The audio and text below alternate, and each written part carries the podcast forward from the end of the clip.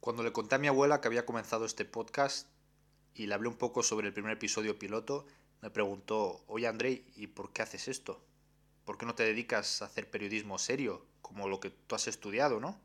Le vine con un poco a la desesperada con aquello de que, mira abuela, es que voy a ser muy famoso, te lo prometo, no te voy a decepcionar, voy a ser muy famoso. Dentro de mí sabía que ni iba a ser famoso ni tenía respuesta a su pregunta.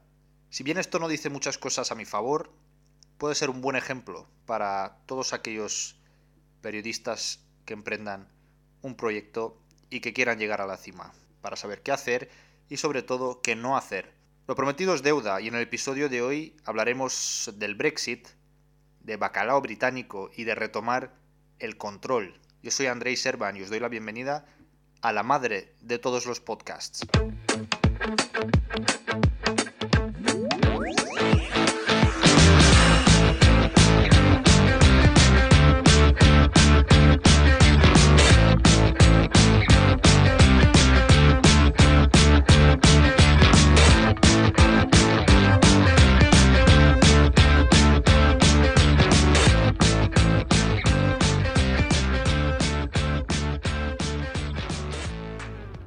El 23 de junio de 2016, 17.410.742 británicos, el 52% de los participantes en el referéndum, decidieron votar por abandonar la Unión Europea tras 47 años como miembros. Hoy tendremos aquí a Sue Wilson, líder de Remain in Spain, la mayor asociación de británicos residentes en España. Ella nos ayudará a entender cómo cambiará la vida de tantos ciudadanos europeos que residen en UK o británicos residentes en la Unión Europea tras el 31 de diciembre de 2020. Pero antes, me parece como algo digno de recordar que cuando se celebró el referéndum del Brexit, prácticamente ningún partido mayoritario de los que se sientan en la Cámara de los Comunes estaban a favor de abandonar la Unión Europea. El partido en el gobierno, eh, dirigido por David Cameron, que convocó el referéndum. Recordemos aquel nefasto tweet eh, antes de las elecciones del 2015. Estabilidad y gobierno fuerte conmigo o caos con eh, los laboristas de Ed Miliband. Bien, aquel tweet quedó enmarcado para la historia. Eh, no envejeció nada bien, la verdad. David Cameron fue un europeísta. Él estuvo seguro de que UK permanecería en la Unión Europea y por eso convocó este referéndum, arriesgando más bien poco por aquel entonces, pero a cambio pudiendo ganar muchísimos asientos en las elecciones locales, asientos que si no se hubieran ido a la extrema derecha. Han em, ofrecido este, este capricho del referéndum a la extrema derecha brexitera a cambio de unos beneficios políticos y personales. En el Partido Laborista, em, los antieuropeos, las voces antieuropeas prácticamente no eran visibles. Los liberaldemócratas son el partido más europeísta del Parlamento británico y ninguna gran personalidad eh, tomada en serio por la opinión pública estaba a favor de salir. Además, el primer ministro Cameron había ganado su referéndum sobre la independencia de Escocia dos años antes, en 2014. Mm, finalmente los escoceses votaron por quedarse en, la, en el Reino Unido y eso le dio demasiadas confianzas a Cameron a la hora de, convocar este otro referéndum. Durante aquellos dos años los tiempos y los aires políticos a nivel global fueron cambiando muy rápidamente y la gran mayoría de voces centristas, liberales, democráticas, incluso del Reino Unido, no supieron verlo para nada, no lo vieron venir. Las voces xenófobas dentro de la opinión pública británica, eh, como vimos en muchos tabloides y también dentro del propio Partido Conservador, em, fueron creciendo y junto con el empeoramiento de la situación económica para muchas familias, vimos que el 2016 fue el año del triunfo para el antiliberalismo y el populismo de derechas. Eh, tuvimos el Brexit en junio y unos meses más tarde la victoria de Trump en las elecciones estadounidenses. Las diferencias entre ambas campañas, la de Leave.eu y el Remain.eu, fueron colosales en todos los aspectos, tanto en cuanto a presupuesto como su visibilidad en redes sociales o el apoyo de la gente en, los sondeos. Recuerdo un fragmento de la miniserie Brexit, que está en HBO, y, que muestra muy bien aquella forma tan improvisada y clandestina ¿no? de la campaña Leave cuando todo comenzó en un garaje, con unas caras frustradas y poco conocidas en la, en la escena pública británica, como el magnate Aaron Banks, Nigel Farage o su cerebro Dominic Cummings, que es el que ideó em, el eslogan de la campaña Leave, Take Back Control, recuperemos el control, una frase que caló muchísimo en la sociedad británica durante aquel periodo y que bueno, a día de hoy se está estudiando incluso en las aulas de las universidades, aquel, aquella propaganda que con tres palabras consiguió transmitir tanto a tantísimas familias. Meses más tarde, Dominic Cummings transformaría para siempre el Partido Conservador y pasaría a ocupar un puesto fundamental como asesor del primer ministro Boris Johnson. Tengo clavadas en las retinas aquellas imágenes del 24 de junio por la mañana. Me acuerdo, puse mi alarma a las 6 de la mañana, eh, tras haber seguido un par de horas de más eh, el recuento, pero me acosté finalmente y cuando me desperté por la mañana mm, no me lo creía. Me froté los ojos así, vi la cara de Nigel Farage en una noticia en Google celebrando y llamé desesperado a, a, mis padres. Yo estaba en Newcastle por aquel momento estudiando mi tercer año de carrera. Fue un choque bastante importante. No recuerdo muchos eh, así a lo largo de mi vida y Recuerdo que fui a un supermercado justo después, mucho silencio. Si ya de normal los británicos a lo mejor no son muy de interactuar eh, en sitios públicos como, como lo somos aquí en España, pero había un silencio un poco más ruidoso de lo habitual y un poco de tensión en el aire. Un silencio que durante los próximos cuatro años iba a dividir la nación y a tantísimas familias, ¿no? Aquello que se convirtió en la B-word, la palabra con B, impronunciable en ningún pub o reunión social con amigos o familiares. Pasaron los días y llegó la dimisión de David Cameron. Había perdido no solo un referéndum, también su carrera, su prometedora carrera política. Recordemos, David Cameron fue quizás el, el líder conservador y el primer ministro con más potencial. Era muy joven, tenía unas ideas muy frescas y tenía más o menos a todas las facciones de su gran partido bajo control, ¿no? Era, eh, como él dijo eh, en sus propias palabras, hubo un día en el que yo era el futuro. Pronunció estas palabras eh, en su último día antes de dimitir.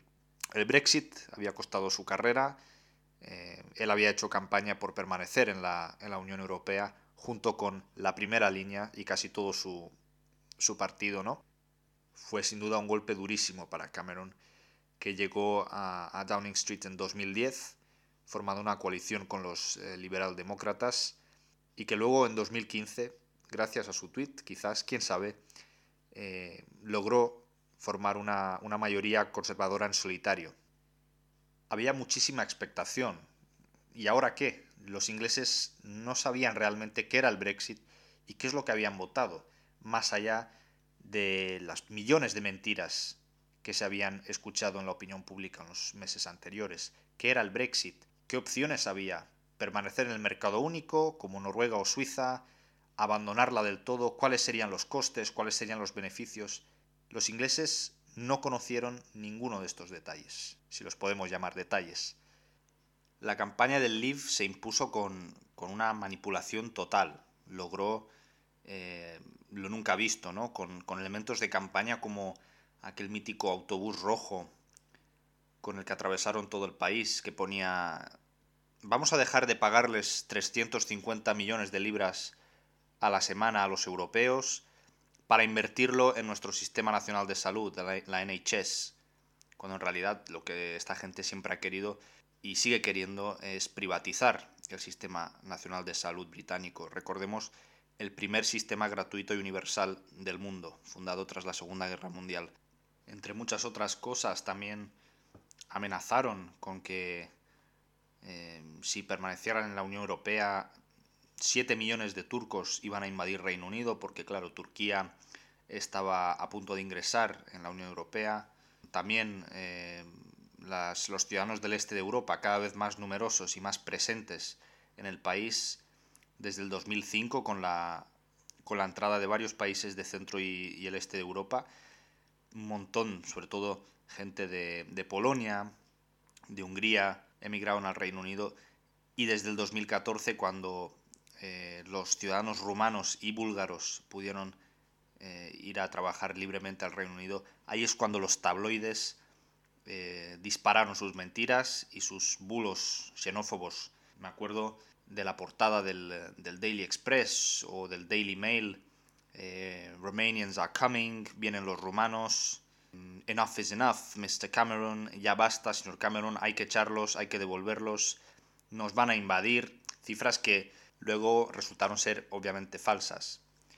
Bueno, desde finales de 2016, eh, cuando la verdad y los, datos verídicos fueron derrotados, el sentido común también eh, se fue desvaneciendo y con él las principales caras del, Partido Conservador. Y, esto dio comienzo a, a, un proceso de remodelación y de una vuelta a esa derecha elitista, brexitera, eh, Que, no veíamos desde hacía muchísimos años. En el otro lado de la Cámara, el Partido Laborista, en 2015 también hubo un, cambio muy importante con la elección del eh, socialista Jeremy Corbyn, diputado por Islington North, un diputado con mucha experiencia en la Cámara y como activista por los derechos humanos. Fue elegido eh, como líder del partido y esto supuso una auténtica revolución, ya que el partido se movía por el centro, centro-izquierda, pero hacía muchísimas décadas eh, desde que un líder socialista no se encontraba en la primera fila de, sus bancas. Como muchos otros socialistas o comunistas del partido, durante toda su carrera Corbyn ha tenido una inclinación un poco más euroscéptica, eh, sobre todo en cuanto al proteccionismo de la economía británica y, la idea de, de un Reino Unido de los obreros, de los trabajadores independiente, antiimperialista fuera de la Unión Europea. Nada que ver realmente con, con el Brexit rancio neoliberal que, es el que finalmente han llevado a cabo los conservadores. En estos momentos, Corbyn y los laboristas decidieron ser neutrales. Obviamente, en su gran mayoría eran diputados Remainers y, también Corbyn en el referéndum hizo campaña por permanecer en la Unión Europea. A comienzos del 2017 el Reino Unido continuaba plenamente dentro de la Unión Europea, y la persona encargada de apretar el botón rojo y declarar la intención de abandonar el club fue Theresa May, la mujer encargada de sustituir a David Cameron al mando del Partido Conservador y como primera ministra, la segunda mujer primera ministra de la historia del país. Y lo más curioso de Theresa May es que eh, era Remainer, hizo campaña por permanecer en la Unión Europea en junio de 2016. En aquellos momentos la lucha interna del Partido Conservador, una lucha incesante, infernal, eh, acababa de comenzar y los brexiteros aún no se habían hecho con todo el pastel, pero estaban a punto de lograrlo. May formó un gabinete de gobierno en su gran mayoría Remainer, como ella. David Lidington, eh, Jeremy Hunt, entre otros, eh, formaban la primera fila del gobierno, pero también se confeccionó un campo de minas muy delicado, incluyendo a gente como el personajazo de Boris Johnson, que perteneció a la campaña del Leave y, lo aprovechó, aunque él nunca ha sido un brexitero convicto, pero lo vio como una gran oportunidad, como el, animal político que él siempre ha sido. Eh, él también formó parte del gobierno de May, gente como Michael Gove, otro brexitero de la campaña Leave, un camaleón de la política, al igual que Johnson, con una gran capacidad de, convencer y de, tener contactos en todas las salas del partido. La intención de este gobierno era benévola, la de unificar el partido y el país tras tanta división, tras el, referéndum, eh, acabar con el Remainers, con el Leavers, y qué inocencia la suya. El 29 de marzo del 2017, May eh, solicitó el artículo 50 de la Unión Europea. Fue el primer país de la historia en hacerlo y con ello el primer país en solicitar abandonar formalmente la Unión Europea. Las negociaciones comenzaban así para un gobierno y para una primera ministra incapaces de eh, plantar cara a la rebelión euroscéptica y brexitera que les iba a caer encima de las bancas traseras del Parlamento. Los desafíos del Brexit, tanto los de Bruselas como los de Londres, se les iban a quedar muy, pero que muy grandes. Tras activar el artículo 50, el equipo negociador de Theresa May, encabezado por David Davis, se dirigió hacia Bruselas en verano del 2017, donde comenzó a negociar una declaración, un withdrawal agreement que llamaron, que es una declaración o un acuerdo de salida de la Unión Europea, junto con los negociadores europeos encabezados por Michel Barnier. Los dos equipos eh, se fueron reuniendo mensualmente, algunas veces más, otras menos, para ponerse de acuerdo en cuanto a los derechos de los ciudadanos, mm, el tipo de, tarifas que iban a tener eh, en el futuro para el comercio de bienes, las políticas monetarias, la pesca y sobre todo la cuestión irlandesa, la frontera entre Irlanda del Norte y la República de Irlanda, que es un país de la Unión Europea. La región del Reino Unido eh, llamada Irlanda del Norte, que es la única del Reino Unido que hace frontera física con la Unión Europea, no podía volver atrás a una frontera dura en caso del Brexit.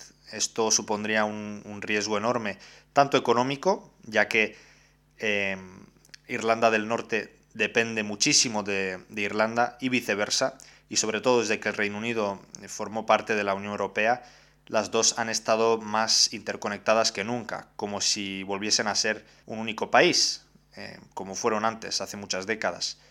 Incluso la antigua organización terrorista de Irlanda, la IRA, eh, anunció que de volver a una frontera dura en la isla retomarían sus, eh, sus, actos violentos. Por tanto, esta era una línea roja, infranqueable, que había que evitar. Tras meses de negociación muy decantadas, diría yo, a favor de la Unión Europea, más que nada por su posición unificada. La verdad es que los 27 miembros eh, no han diferido en ningún momento eh, sobre, sobre el acuerdo, mientras que Theresa May, claro, tampoco era una brexitera de corazón, su gobierno intentó ir a Bruselas a ver qué pasaba, pero no sabían realmente lo que querían. Finalmente, en, eh, en noviembre del 2018, llegaron a un borrador de acuerdo en el que figuraba que los ciudadanos europeos que que ya residían en Reino Unido podían eh, solicitar un permiso de residencia post-Brexit, lo que se llamaría settled status. En caso de, no haber residido aún durante cinco años, se le otorgaría un eh, pre-settled, que con los años pasaría a convertirse en settled. Los derechos eh, se congelarían, la persona tendría derecho a, vivir, trabajar, a estudiar de forma vitalicia en el país, no sucedería lo mismo para los inmigrantes que llegasen al Reino Unido em, después de la fecha marcada para el Brexit. Las mismas medidas de manera recíproca serían aplicables para los ciudadanos británicos residentes en la Unión Europea.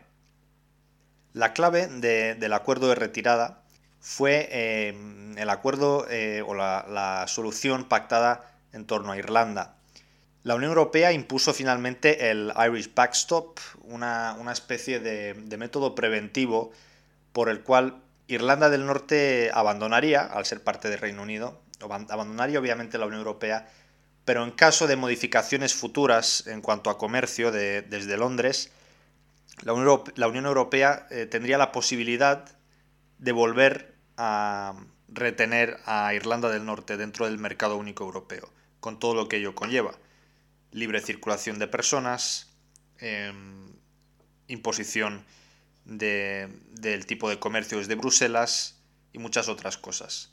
Es decir, seguirían en manos de la Unión Europea indefinidamente, algo que, a los brexiteros eh, les sonaba muy muy mal y, y que no podían considerar de ninguna de las maneras. Por muchos intentos del gobierno de May de, modificar un poco este acuerdo de cara a ser aprobado en el Parlamento británico, los 27 se mantuvieron muy unidos y dieron una respuesta contundente y conjunta. Nosotros no vamos a cambiar nada más, este es el acuerdo que os ofrecemos. Si queréis Brexit con acuerdo, es esto. Cuando declararon eh, su intención de abandonar la Unión y activaron el artículo 50 en marzo del 2017, eh, en el artículo se incluían dos años de negociaciones como máximo. Por tanto, en marzo del 2019, dos años más tarde, el Reino Unido debía abandonar sí o sí la Unión Europea. Quedaban pocos meses y May se trajo de vuelta a Londres un acuerdo catalogado por los tabloides y por su propio partido como una auténtica derrota, una humillación, una chapuza de acuerdo. Al mismo tiempo se iba construyendo ese ambiente hostil eh, dentro del Partido Conservador. Las, figuras brexiteras, em, los ultranacionalistas, la derecha más rancia del partido, se iba haciendo más fuerte em, y teniendo más voz dentro del partido. Con el resultado, eh, del, Brexit, del referéndum en 2016, la, el ala liberal y moderna y progresista, diríamos, del Partido Conservador se hipotecó para siempre. Y Theresa May fue mm, quizás el último suspiro de este ala del partido antes de apagarse. A comienzos del 2019, cuando ya quedaban tres meses prácticamente para la salida de la Unión Europea, May trajo su acuerdo a la Cámara de los Comunes. El 15 de enero, en la primera votación, sufrió la mayor derrota de cualquier primer ministro de la historia del país. Perdió por 432 votos en contra a 202 votos a favor de su acuerdo. Eh, la votación se hizo tanto para el acuerdo de salida como para la declaración política de relaciones futuras con Bruselas. Las dos iban juntas, las dos se negociaron en 2018 conjuntamente con la Unión Europea.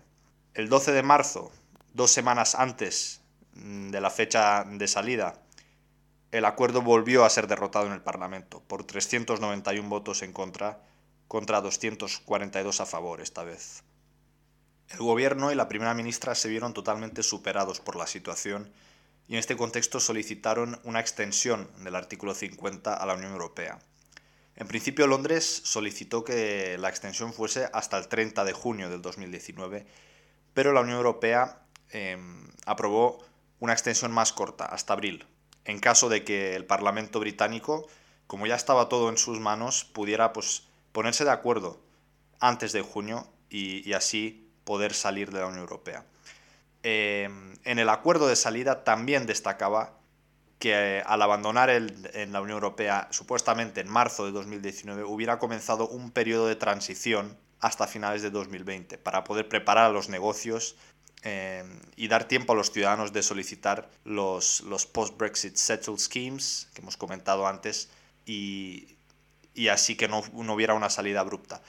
Sin embargo, ahora mismo mm, estaba todo en el aire con, el, con la votación eh, perdida en el Parlamento, con una nueva extensión, y, estaba quedando cada vez más claro que el Brexit eh, era una cosa de extremos. El Reino Unido o iba a salir sin acuerdo, sin deal, o iba a quedarse. Y que la batalla parlamentaria no hizo más que comenzar.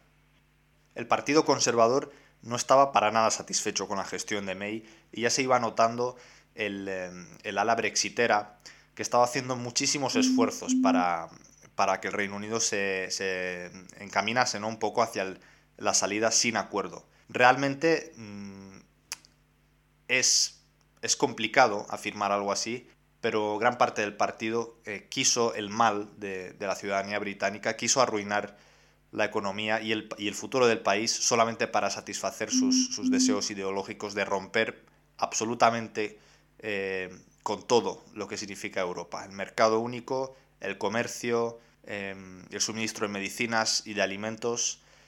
También, eh, los meses previos a la votación, Boris Johnson, que era ministro de Exteriores en el gobierno de May, abandonó su cargo. El negociador eh, para el Brexit en Bruselas, David Davis, que era un rostro un poco más moderado, puesto en el cargo por May, también eh, abandonó y fue sustituido por Dominic Raab, muchísimo más brexitero que Davis. Raab eh, también duró poco en el cargo y le sustituyó un rostro aún más brexitero, Stephen Barclays, que iba a ser el, eh, negociador del Brexit hasta el final, hasta, hasta el año 2020. El 29 de marzo, fecha marcada en rojo en el calendario para, la salida de la Unión Europea, pues May eh, celebró su tercera votación para el acuerdo. Inicialmente el speaker, el presidente de la Cámara, John Bercow, había rechazado esta idea, ya que, según sus estándares, no era posible celebrar por tercera vez una votación que había sido rechazada rotundamente por la Cámara. Eh, tuvo que, evocar una, legislación del siglo XVII, cuando fue la última vez que esto sucedió. Entonces, eh, Teresa May fue obligada a presentar algo un poco diferente. Lo que hizo fue separar la declaración política del acuerdo de salida, ya que estos fueron votados conjuntamente, eh, lo separó y para John Bercow esto fue más que suficiente para poder celebrar la tercera votación. También fue derrotada por 344 en contra y 286 a favor. El gobierno de May estaba totalmente arrodillado y no tuvo más remedio que participar en las elecciones eh, al Parlamento Europeo del 23 de mayo del 2019. Una humillación para los brexiteros, un fracaso para el lado británico y automáticamente con ello la extensión se alargaría hasta el 30 de junio. Las elecciones europeas fueron una buena oportunidad para ver cómo estaba el ambiente en la sociedad británica por primera vez desde el referéndum. Los partidos Remainers, que ya se encaminaban mucho a favor de un segundo referéndum, que bueno, se convirtió en la postura oficial de, de gran parte de la población, sobre todo de aquellos que habían votado Remain, pero también de muchos otros Leavers desencantados con, con eh, bueno, el resultado final del acuerdo, con la realidad que se iba viendo cada vez más, mm, la realidad post-Brexit. Eh, el ganador de las elecciones fue, sin embargo, el Brexit Party, que Nigel Farage, eh, la famosa imagen brexitera del país, había fundado pocas semanas antes de las elecciones. El Brexit Party eh, una escisión de UKIP, el partido de extrema derecha, al que habían representado en el Parlamento Europeo durante más de 25 años, con el único objetivo de romper Europa y de poder abandonar la Unión Europea, pues ahora eh, había nacido como un partido destinado a proteger el Brexit. el mantra de, los brexiteros se convirtió en esta frase, en bueno, no nos dejan, no respetan nuestra decisión democrática en el referéndum, quieren robarnos el Brexit. Em, está claro que, buscan un segundo referéndum y con esto se referían a la oposición y al gobierno de May también. Vamos a, demostrarles que queremos el Brexit a toda costa. Entonces el Brexit Party em, salió victorioso en las elecciones europeas, mostrándose al público y sobre todo a los leavers, como un partido que, ha nacido justamente para, para, llevar a cabo el Brexit o para proteger eh, su decisión democrática y que después desaparecería, que no, no han llegado a la política para hacer dinero o, para hacer carrera política. Esta mentalidad electoral y, y súper pragmática puede parecernos rara, pero es muy común en el Reino Unido y además eh, tiene bastante efecto en la población que, suele votar mm, en clave muy muy pragmática y con, la idea de, que el político tiene que mm, cumplir su promesa, deliver. Al inglés no le importa cómo, cuándo y a través de qué medios. Si se siente decepcionado, es posible que gran parte del electorado de un partido eh, le abandone las próximas elecciones. No existe esa, ese electorado fiel eh, en muchísimos casos, pues, pues no existe en junio del 2019, a un mes prácticamente de, del final de la nueva extensión, el gobierno de May estaba prácticamente ondeando la bandera blanca. Su opción, la del acuerdo, había sido derrotada en la sociedad, en las urnas y en los votos del Parlamento. Estaba claro que el Brexit era cosa de Remainers o Leavers duros, quedarse en la Unión Europea, o al menos en el mercado único, como quería el Partido Laborista, al que iremos en un momento. O, por el otro lado, romper y salir sin deal. Esto aumentó la crispación y, agrandó la división que ya existía entre la población, entre aquellos que habían votado Leave y Remain, eh, incluso entre las propias familias.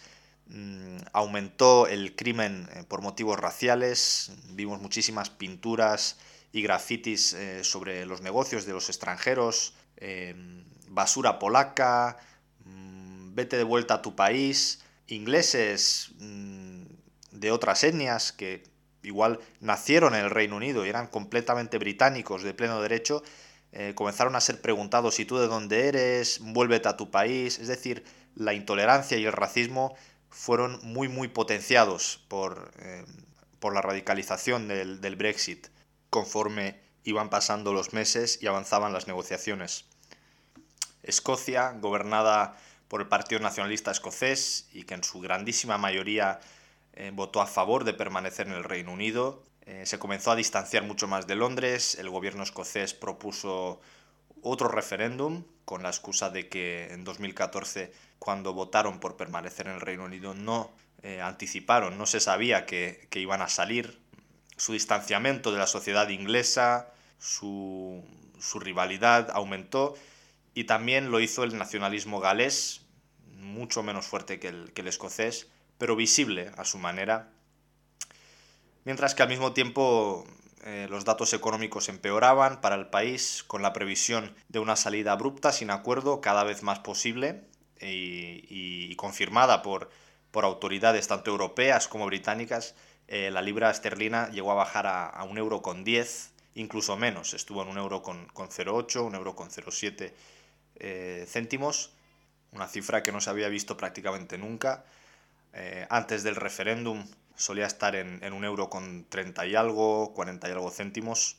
Y así, en medio de todo este caos, Theresa May anunció su dimisión del cargo a finales de mayo. El Brexit se había cargado a su segundo primer ministro en menos de tres años. Los motivos, las sucesivas derrotas parlamentarias del acuerdo de May, eh, la oposición de, de, gran parte de los brexiteros, eh, de su partido, la radicalización de los conservadores en general y sobre todo la incapacidad de May de renegociar un nuevo acuerdo eh, que no incluyese el, Irish Backstop. Este apartado, el de el Irish Backstop y la posibilidad de que Irlanda del Norte se quedase atrapada para siempre en el mercado único, fue una línea roja eh, para los miembros de su partido y acabaron derrotándola. Otra razón de peso por la que em, el mandato de May no pudo llegar a su fin fueron los números. May cometió muchísimos errores en sus negociaciones con la Unión Europea. No supo imponerse, protegiendo los, eh, los puntos de vista brexiteros, pero también a nivel doméstico cometió el grandísimo error de, de convocar unas elecciones anticipadas en junio del 2017, pocos meses después de convertirse en primera ministra. Eh, aquello que se llama snap elections o elecciones sorpresa en Reino Unido. May consideraba que no tenía los números suficientes para poder aprobar su acuerdo en el Parlamento con eh, los escaños conseguidos por Cameron en 2015. Tenía una mayoría eh, cómoda, pero consideraba que no era suficiente y que quizás en ese momento la ciudadanía le otorgaría más confianza y más votos. Nada más lejos de la realidad, Jeremy Corbyn sacó un resultado histórico con un, manifiesto laborista muy de izquierdas y muy eh, a favor de los servicios públicos, mm, de, los trabajadores y de eh, proteger el medio ambiente. También del Brexit. No hay que olvidar que en su manifiesto del 2017 los laboristas de Corbyn em, prometieron llevar a cabo el resultado del referéndum y abandonar la Unión Europea. Es cierto que estaban más a favor de permanecer en el mercado único, pero todo ello junto a sus políticas de izquierdas, socialistas, radicales, tras siete años de austeridad conservadora, em, calaron muchísimo en el electorado obrero y en, eh, gran parte del norte de Inglaterra sobre todo, y fue suficiente para que May perdiese esos escaños clave que necesitaba que iba a necesitar tanto en 2019 en estas votaciones claves del Brexit. La snap election del 2017 empequeñeció a Theresa May frente al líder de la oposición, Jeremy Corbyn, que, bueno, es cierto que eh, más tarde, eh, durante el 2019 y las fechas claves de las votaciones, se posicionó más eh, hacia un segundo referéndum y hacia una posición más Remainer. La grandísima mayoría y las bases del Partido Laborista siempre han sido Remainers y en un momento de radicalización como aquel, eh, los partidos de la oposición, en su gran mayoría Remainers, estamos hablando de los nacionalistas escoceses, de los liberaldemócratas, partidos 100% proeuropeístas, pues eh, influenciaron muchísimo a, las, a los eh, antieuropeos laboristas y al final el partido tomó una posición más Remainer, que le iba a costar muchísimos votos unos meses más tarde, pero ya llegaremos ahí. May se marchó, dejando un país roto, una unión de cuatro naciones rota y un continente europeo mirando con estupor a un país que había considerado siempre un país serio, un país con una democracia consolidada, incapaz de decidirse qué quiere, qué tipo de Brexit quiere, si quiere el Brexit o no, y de ponerse de acuerdo sobre lo que ellos mismos votaron en un referéndum dos años antes. Bruselas extendió de nuevo el artículo 50 y la fecha del Brexit hasta el 31 de octubre del 2019. Y por mucho que Theresa May fuera presionada por su partido para decir que un Brexit sin acuerdo era mejor que un acuerdo malo para el Reino Unido, ella no pensaba así. Ella fue la primera ministra del acuerdo fallido. Y sobre todo, ella no era la persona más adecuada para seguir adelante con todo lo que se les venía encima.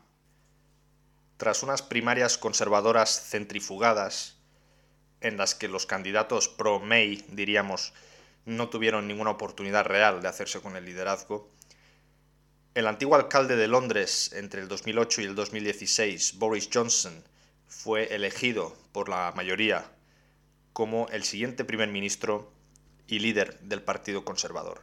Es algo que ya se veía venir con el eh, brexitismo al alza dentro del partido, el brexitismo radical y la idea de, salir sin deal.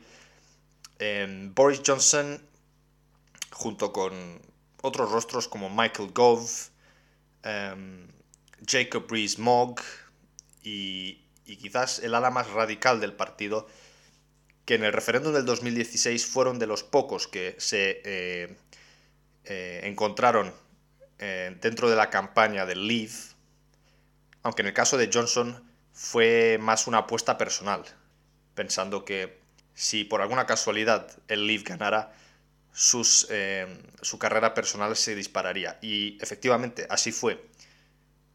El Partido Conservador funciona según un sistema de jerarquías eh, elitistas muy muy rígidas.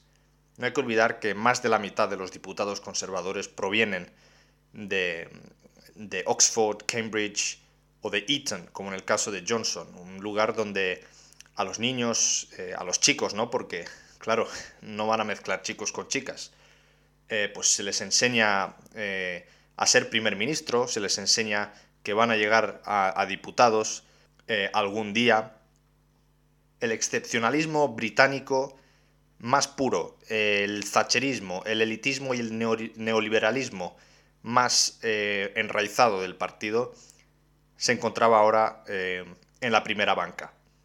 Y a pesar de que Johnson es un personaje muy peculiar, por su aspecto físico, por su manera desorganizada de hablar, pues el electorado, sobre todo brexitero, la gente eh, de cierta edad, ya siempre lo han visto como un ejemplo eh, dialéctico, sobre todo, algo que puede chocar a mucha gente, siempre la ha visto como un resolvedor, una persona que eh, puede resolver y ofrecer a la gente aquello que se les prometió y donde otros han fallado. Un personaje carismático, un político destinado a eh, una sola misión, ofrecerles su Brexit, donde todos han fallado, él era el único, quizás el último, en quien podían confiar. A finales de verano, el nuevo gabinete de Johnson, de un nivel técnico bastante bajo y destinado a un fin ideológico, el del Brexit y el de servirle a Johnson, una persona a la que, digamos, le gusta tener siempre la razón es una persona que nunca ha tenido problemas en mentir a la gente, en mentir a su propia familia, eh, con fines eh, personales y, políticos. Incluso su hermano eh, hizo campaña en contra suya en las elecciones de diciembre del mismo año. Pero antes, Con el inicio del otoño y a pocas semanas de, la fecha eh, marcada, la nueva fecha para el Brexit, el 31 de octubre, su estrategia pasó a ser efectivamente la de perder el tiempo y, fingir que estaban negociando o estaban intentando negociar un, acuerdo sensato y responsable con la Unión Europea. Pero no fue así. Ellos eh, lo que buscaban era una salida abrupta, el 31 de octubre una salida sin acuerdo, como eh, intentaban camuflar con esos eufemismos del tipo Australia. Recordemos, la Unión Europea no tiene ningún acuerdo oficial con Australia, es decir, era un no deal en toda regla. Tanto es así que mm, Boris no hizo demasiados esfuerzos por eh, cerrar algún tipo de acuerdo. Si ocurría, pues bien, los británicos sabían en su gran mayoría que un acuerdo era mejor para sus vidas y para sus bolsillos y para el futuro en general que la incertidumbre de un no deal. Pero Boris eh, tenía ese as en la manga y que sigue utilizando hasta el día de hoy de culpar a la Unión Europea, de culpar a los europeos. Tiene la prensa eh, en sus manos. Eh, hace pocas semanas nombró al que fue director del Daily Mail, el principal tabloide conservador, como nuevo asesor de comunicación pública del gobierno.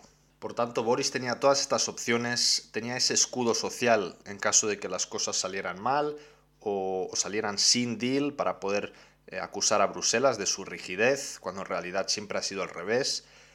Y, el deal eh, tenía que ser eh, lo más básico y alejado de la Unión Europea posible. Ni el modelo noruego o suizo, que siguen en el mercado único, con libre circulación de personas, y un largo etcétera, ni el modelo de Ucrania o Turquía, que aún están, por ejemplo, en temas como el Erasmus y en muchas otras, eh, comparten muchas otras regulaciones eh, sanitarias, eh, de consumo. Boris Johnson quería alejarse de todo eso y convertirse en un tercero de cara a su futura relación idílica con el presidente Donald Trump. Em, a quien se le estaba empezando a comparar, ¿no? Le llamaban el, Trump británico. A mediados de octubre del 2019, el gran héroe nacional Boris Johnson logró eh, renegociar el Irish Backstop que Theresa May no pudo cambiar y devolvió a Londres eh, un acuerdo un poco distinto para Irlanda del Norte. Este fue el tema más sensible y que, y que hizo caer a Theresa May con su deal, el Irish Backstop. Boris Johnson logró un acuerdo prácticamente idéntico al de May. Sin embargo, en el tema de la frontera norirlandesa em, consiguió eh, un poco más de ventaja para el lado británico, aunque no mucha. Irlanda del Norte no iba a quedarse para siempre anclada eh, en el sistema regulatorio de, la Unión Europea. Sí que habría legalmente una frontera entre el Reino Unido y eh, la isla irlandesa, donde se encuentra la República de Irlanda, que es parte de la Unión Europea. Sí que habría esa frontera legalmente, pero en la práctica no habría eh, chequeos, al menos eso dijo el primer ministro. Ahora que hemos visto eh, las primeras tres semanas de Brexit que sí que hay varios chequeos y que obviamente eh, las promesas de Johnson se han disipado, em, legalmente no debería haber fronteras, sobre todo para los conductores que transportan mercancías, Em, no se debería restringir la libre circulación eh, en la isla. En el tema de regulaciones sanitarias y etiquetados de los productos, eh, Irlanda del Norte se mantendría en la regulación europea, cosa que no sucedería en el Reino Unido, en el resto del Reino Unido. También permanecerían en el programa Erasmus y otros eh, programas y enlaces culturales con la Unión Europea y en definitiva habría un acceso privilegiado de Irlanda del Norte a la Unión Europea. Solamente eh, habría eh, controles aduaneros en ciertos productos que se considerarían predispuestos a ser luego trasladados eh, de Irlanda del Norte a la República de Irlanda, a la Unión Europea. Pero bueno, bendito limbo, ¿no? el que escogieron para, Irlanda del Norte, que se quedaría con lo mejor de las dos partes, con el Brexit de Reino Unido, pero también con la seguridad del mercado único europeo. El primer ministro Johnson publicitó su deal como un deal eh, ready, oven ready deal, eh, con esa famosa imagen de una porción de comida congelada preparada para el microondas, ¿no? Eh, algo, no sé si para bien o para mal, muy típico en el Reino Unido. El deal de Johnson estaba listo, solamente había que prepararlo en el microondas. También tenía más fuerza para imponerse ante los rebeldes de su partido eh, con este nuevo acuerdo, algo que May no tuvo, y el, número de rebeldes eh, y de opositores dentro de sus propias filas se redujo muchísimo. Ahora bien, esto sucedió pocas semanas antes de la fecha del Brexit, el 31 de octubre. Y con el temor de un no deal, era prácticamente el escenario más plausible a finales de octubre, el Parlamento de Westminster iba a pasar por sus semanas más locas mm, de los cuatro años de negociaciones del Brexit. El microondas de Boris estaba roto, estaba echando humo. Y durante aquellos días se disputaron las conocidas como batallas parlamentarias eh, del Brexit, una serie de votaciones clave eh, en las que el Parlamento británico no pudo ponerse de acuerdo sobre ninguna solución. Se votó en varias ocasiones si querían eh, volver a, celebrar un referéndum, una posición mayoritaria entre los laboristas, aunque no total, y el resto de partidos de oposición, y también, eh, hay que decirlo, dentro del Partido Conservador. Algunas voces Remainers eh, comenzaron a apoyar esta opción. Tampoco eh, llegaron los números para un no deal, que bueno, era algo que querían evitar ya todo el mundo a estas alturas, viéndose las posibles consecuencias. Tampoco había suficiente acuerdo para salir de la Unión Europea, pero manteniéndose en el mercado único. Es decir, el Reino Unido estaba en un limbo que, en aquella época mm, a mí me parecía eh, imposible de resolver. El escrutinio parlamentario fue tal que a Boris Johnson le incomodaba muchísimo. Desde septiembre ya quiso mandar a casa a los diputados de vacaciones y, aplazar, ¿no? cerrar la Cámara de los Comunes. Sin embargo, eh, miembros de todos los grupos, incluido el suyo, apelaron y el Tribunal eh, Constitucional británico declaró esto como ilegal. Por tanto, los diputados volvieron a trabajar y eh, se, se, pudieron celebrar las votaciones. Gracias a ello, de todas aquellas votaciones repetidas y frustradas en las que ninguna opción se impuso, sí que se logró sacar algo adelante. La enmienda propuesta por el conservador británico Sir Oliver Letwin, eh, también eh, la enmienda de Hilary Benn, diputado laborista, que juntas eh, lograron obtener suficientes apoyos de ambas bancadas para proponer otra extensión al primer ministro Boris Johnson. Quizás su peor pesadilla, una nueva extensión, un jarro de agua fría para el electorado brexitero también, algo que mermaba las fuerzas de, Boris eh, ante su gente. El objetivo principal de estas enmiendas fue evitar una salida abrupta, un voto mm, blanco-negro para el acuerdo de Boris, que es lo que quería el primer ministro, y dar así más tiempo al Parlamento para pasar toda esa legislación, que no era poca, eh, necesaria para, para una salida ordenada de la Unión Europea y no con prisas y de manera muy opaca como quería el primer ministro Boris Johnson.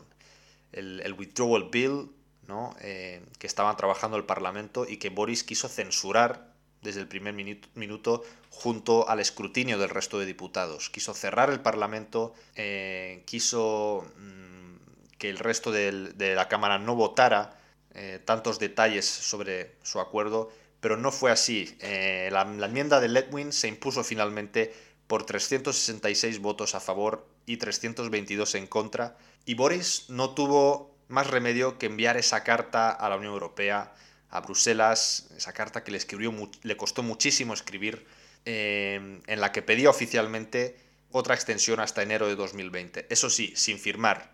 Junto a esa carta envió otra, firmada por él, en la que afirmaba que no estaba de acuerdo y que le habían obligado a pedir esta extensión. No era lo que él quería ni tampoco lo que su nación quería. Así que imagínense cómo estaba el ambiente por aquel entonces.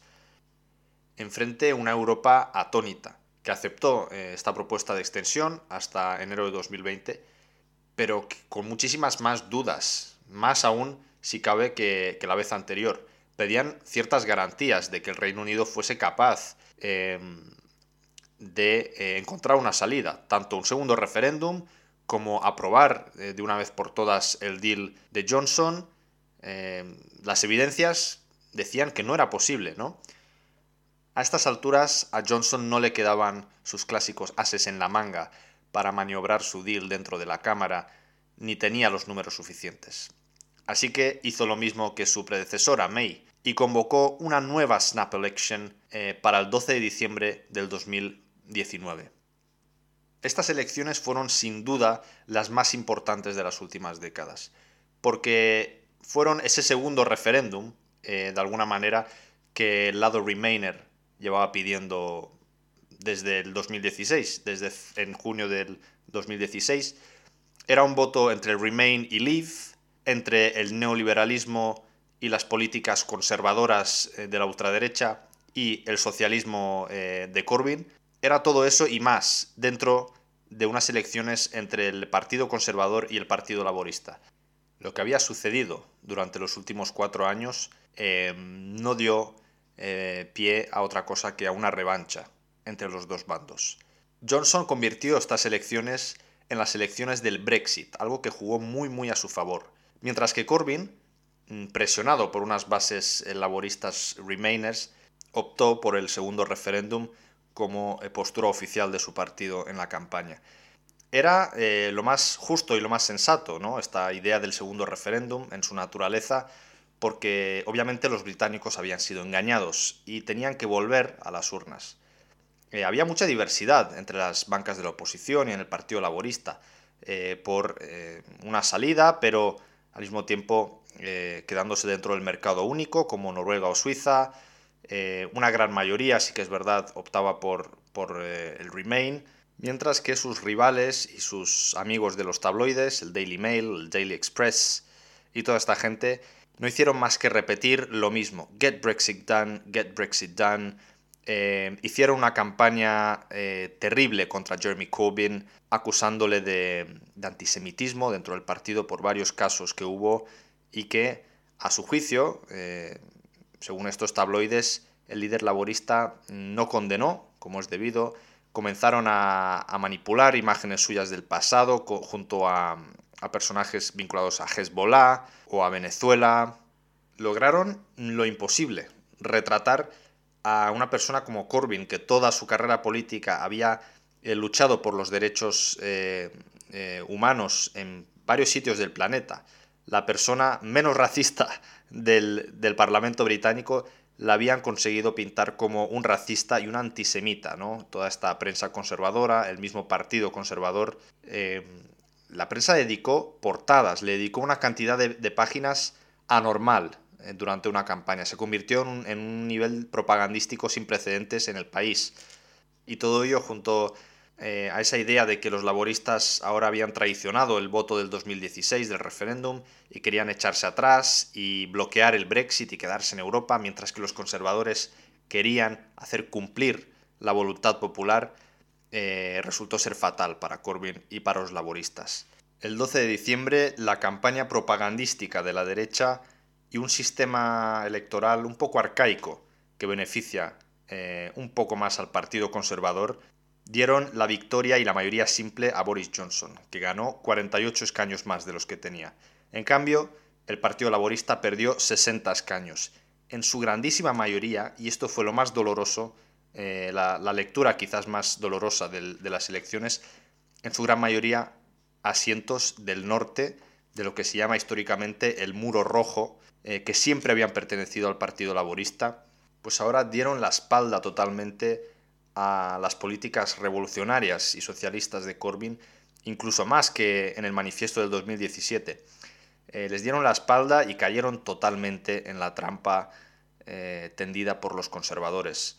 Es complicado afirmar que Corbyn se equivocó al, al escoger el lado Remainer y el segundo referéndum, pero sí que es cierto que en 2017 muchísima gente de clase obrera, sobre todo de zonas industriales del norte de, Inglaterra, Liverpool, Yorkshire, el noreste, eh, Leeds, Newcastle, todas estas zonas, Sunderland, pues eh, apoyaron sus políticas, ¿no? como la, nacionalización de, varios sectores como el ferrocarril o, el correo o la luz lo apoyaron. También apoyaron eh, las comidas gratuitas para los niños en los colegios o la nacionalización de la fibra de Internet. Pero guste o no, estas familias trabajadoras siguen teniendo una visión bastante conservadora sobre la sociedad, sobre la familia, un poco contraria al multiculturalismo, a la inmigración eh, y a todas estas ideas, a la Unión Europea en sí.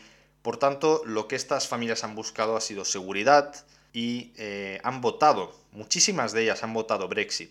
Cuando eh, en 2017 Corbyn se mostró a favor de, respetar el resultado y salir de la Unión Europea, lo votaron en masa y sacó un resultado histórico. Pero ahora se sintieron traicionados y muchísimos de ellos emigraron eh, puntualmente, quizás nunca más vuelvan a votar a los conservadores, pero emigraron puntualmente al Partido Conservador.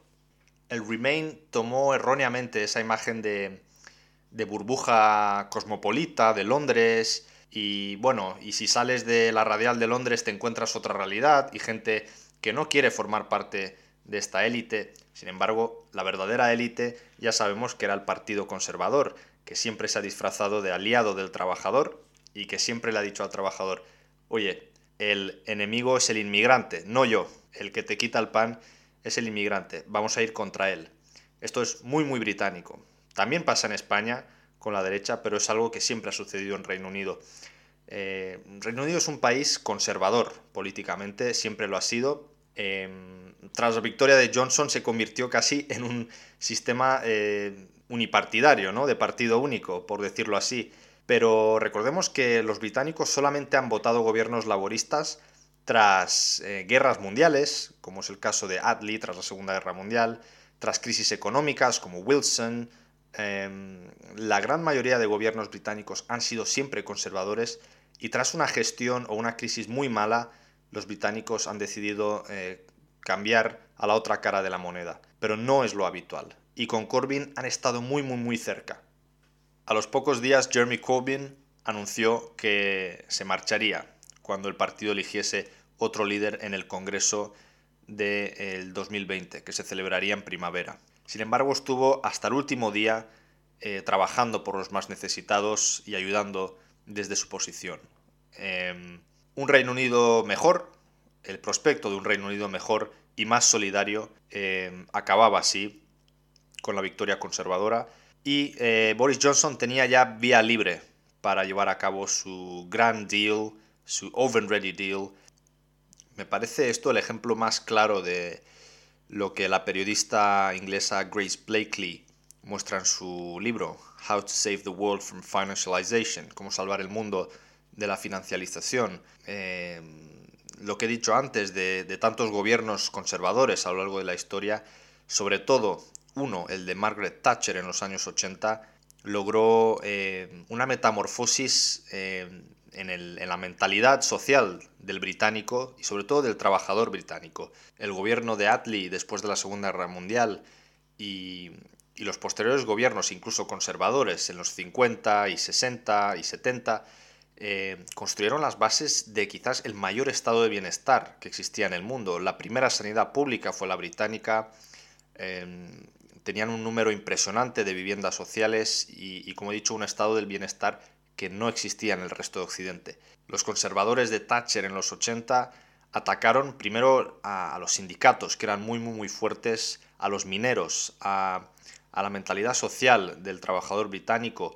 Em, por aquella época, en los 70, los grandes dueños de empresas, los grandes empresarios, no cobraban más que 10 veces más que un trabajador raso mientras que con Thatcher en los 80 se privatizó mm, incluso parte del mismo Estado eh, y de las, formas de hacer las cosas del Estado. Se finiquitó, se fulminó la, cualquier tipo de protección de los más débiles. Y esa mentalidad individualista, eh, neoliberal, eh, reacia en definitiva a cualquier noción de igualdad, pues se fue implantando en el ideario social británico. Y las últimas décadas Mm, por mucho que el Reino Unido haya avanzado en temas sociales, eh, esa base social, esa mentalidad sigue ahí. Y para muchísima gente trabajadora del Reino Unido, em, el empresario, el, landlord que le alquila su casa, los eh, grandes millonarios, todos son sus aliados, eh, quieren su bien, mientras que eh, el inmigrante o el político que, que propone justicia e igualdad para los trabajadores son sus rivales, son los que hay que temer. Esta mentalidad ha sido tan implantada por el tacherismo y por los sucesivos gobiernos conservadores que de una manera más diluida han eh, seguido en la misma línea. Esta es la doctrina de su partido. Y bien, en las elecciones del 2019 esto se notó. Y con la, con la idea nacionalista, patriótica del Brexit de por medio, con la banderita británica en cualquier tienda, eh, no hay más que entrar en Reino Unido, en cualquier supermercado, y ver los grandes carteles de carne británica, pescado británico, todo con las banderitas, pues eh, hizo doble efecto y la clase trabajadora realmente fue manipulada y cayó de pleno en la trampa brexitera neoliberal.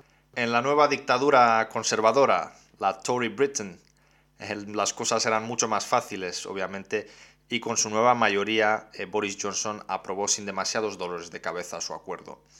El 31 de enero del 2020 el Reino Unido salió de la Unión Europea tras 47 años como miembro.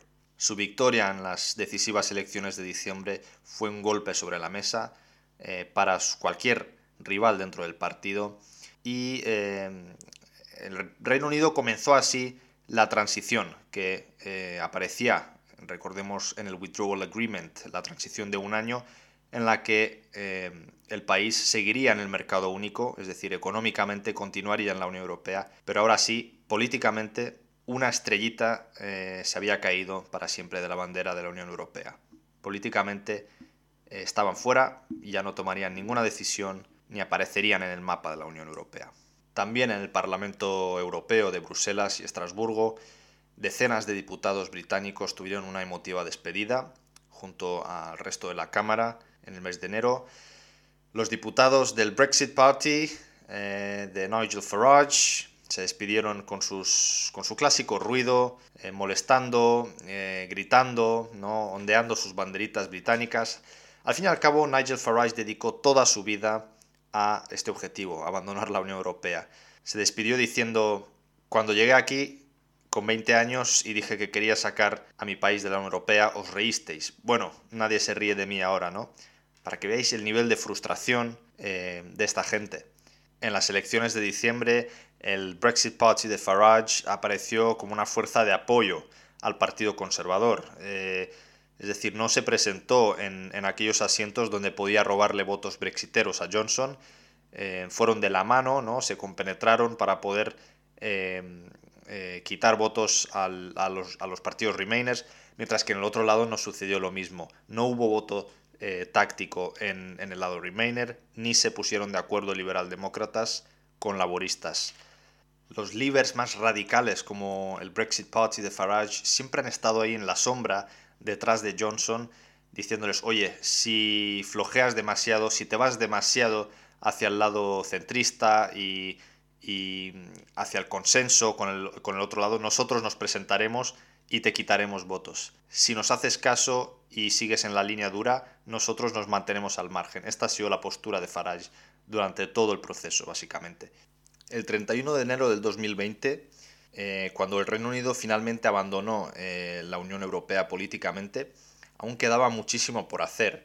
Comenzaba una transición de 12 meses que habían planificado en el acuerdo y en la que aún el, riesgo de salir sin deal eh, seguía eh, siendo una gran posibilidad. Si no conseguían negociar un, acuerdo comercial, una relación comercial entre Bruselas y Londres para el futuro, em, la opción del no deal seguía estando sobre la mesa y la incertidumbre eh, no había sido rebajada demasiado con la salida. Sí que es verdad que la libra subió un poquito tímidamente, pero, pero la incertidumbre estaba ahí. Boris Johnson dijo que el 2020 iba a ser un grandísimo año para UK y el destino quiso que dos meses más tarde su país y el planeta entero se vieran enfrentado a quizás el mayor reto en décadas, una pandemia global como la del COVID que fue particularmente dura en el Reino Unido, sobre todo a partir del mes de abril. Es hasta el día de hoy el país con más muertes de Europa y uno de los países con más casos. La gestión de Johnson, eh, al igual que en todo lo demás, fue nefasta y por tanto mm, el tema Brexit sí que se, es verdad que se aplazó bastante hasta finales de año para poder centrarse en la pandemia. Eh, las negociaciones eh, se aplazaron durante meses, en primavera y verano, y parecía como que por primera vez desde hacía años no se hablaba del Brexit, el tema se había zanjado. Las cosas no habían cambiado casi nada para la vida de las personas. El eh, libre movimiento de personas entre la Unión Europea y UK continuaba vigente, también el comercio de productos eh, seguía sin tener ningún tipo de tarifa al seguir en el mercado único. La idea de Johnson eh, seguía siendo la misma, dejar eh, correr el tiempo hasta que llegase el 31 de diciembre, quizás con la excusa de la pandemia en este nuevo caso, para que llegase el 31 de diciembre y poder salir eh, sin acuerdo, según eh, normas de la Organización Mundial del Comercio, es decir, mm, sin ningún tipo de acuerdo. Comerciando con la Unión Europea igual que comerciarían eh, con cualquier país con el que no se tiene ningún acuerdo, quizás algún país de Asia o de África, algo que supondría un desastre económico para las empresas. Johnson ya fue alertado por grandes supermercados como Tesco, Sainsbury's, empresas de todo tipo, sin embargo, para él no importó absolutamente nada. Eh, seguía aumentando en, los sondeos electorales, el país seguía siéndole fiel, eh, ya que había salvado el Brexit, y así em, se llegó hasta finales de año sin sacar absolutamente nada en claro eh, con la Unión Europea. En esto tuvo muchísimo que ver un personaje del que no se ha hablado demasiado hasta ahora en este podcast, eh, pero que a partir de 2020 pasó a ser ya totalmente crucial. Yo creo que la figura más importante a la sombra de Boris Johnson. Y esta es la de su asesor político, Dominic Cummings, que fue eh, el cerebro de la campaña de Leave en 2016. En cuanto ganaron aquel referéndum, eh, con tal de salvar al Partido Conservador, ya que, recordemos, nadie se esperaba que ganase el Leave, el referéndum, no estaba previsto que la Unión Europea abandonara la, que el Reino Unido abandonara la Unión Europea de ningún modo y, esta gente por la que nadie daba un duro en el mundo conservador del Reino Unido se hizo con el poder absoluto dentro del gobierno y así em, con la dimisión de May en verano del 2019 em, Boris Johnson no tuvo más remedio que ascender eh, a, Dominic Cummings al rango de su asesor político personal. Y Cummings protagonizó durante el año pasado algunas de estas portadas difíciles de olvidar. Fue él quien propuso eh, como ministros a gente totalmente inexperta, devota al Brexit, eh, ministras como Priti Patel, ministra de, de, Inmigración, que ha propuesto un sistema supuestamente australiano para la futura inmigración en Reino Unido, pero que es sin embargo súper clasista y, basado en un salario, bueno, de, de más de 24.000 libras anuales, en trabajos altamente cualificados, entre los que no figura ni siquiera el trabajo de, enfermero, trabajos que están salvando la vida durante, durante esta pandemia en el país. Fue también Cummings quien siempre ató en corto a Johnson para que no negociara eh, eh, a finales del 2020 un acuerdo comercial futuro basado en un acercamiento al mercado único, en una posible alianza al estilo noruego. Quiso eh, un acuerdo lo más alejado, incluso más que Turquía o Ucrania, que, que no están ni siquiera en el mercado único, pero tienen algunos acuerdos concretos con la Unión Europea. Nada, un país tercero, como si hablásemos de Nueva Zelanda o Australia, que están a miles de kilómetros de Europa. Eh, auténticas barbaridades. No sé, cuando empezó la pandemia Cummings asesoró a Johnson em, para que no confinara el país, para que no tomaran ninguna medida y llegaran a una inmunidad de rebaño. Fue, fue toda esta, esta amalgama de propuestas excéntricas, como él mismo, em, las que eh, moldearon el primer año de, de, presidencia de Johnson. En este episodio contamos con la voz de Sue Wilson, eh, directora de Remain in Spain, principal asociación eh, que lucha por los derechos de los ciudadanos británicos que residen en España. Cerca de 300.000 ciudadanos británicos eh, viven a día de hoy en España. También hay muchísimas asociaciones como The 3 Million que llevan años peleando su campaña online y en las calles para un segundo referéndum y ahora en los últimos meses para poder proteger los derechos de los europeos. Sue Wilson empezó su activismo anti-Brexit en el 2016 tras el referéndum. Lleva 14 eh, años residiendo en España y em, nos ayuda a entender un poco eh, qué es lo que está en, en, las bases del Brexit, por qué ha sucedido y cómo cambiará la vida de tantos ciudadanos de un lado y de otro. Aquí os dejo con la entrevista que le hice a Sue en inglés. Right, so uh, we've got Sue Wilson, uh, chair of Remain in Spain, with us, um, fighting for a group fighting for the rights of uh, hundreds of thousands of British citizens living in Spain. Sue, good afternoon. Good afternoon. How are you? I'm very well, thank you. Thanks for inviting me thank you for, for joining us. So, uh, first of all, tell us a bit about uh, your story and how Remain in Spain was, was actually born. Okay, well, I've lived in Spain uh, for 14 years. Um, so I was here when the referendum happened. Mm-hmm. Um, I was never particularly interested in politics or current affairs before the referendum, but um, that changed overnight when Brexit happened um, because it just was such a shock um, I had not expected it to go that way. And when it did, it, it threw me for a loop completely. Uh, for, the, for the three weeks after the referendum result, um, I was in a bit of a state, went through all the various stages of grief. I was angry, I was upset, I was depressed. Um, and I burst into tears or lost my temper at the touch of a hat.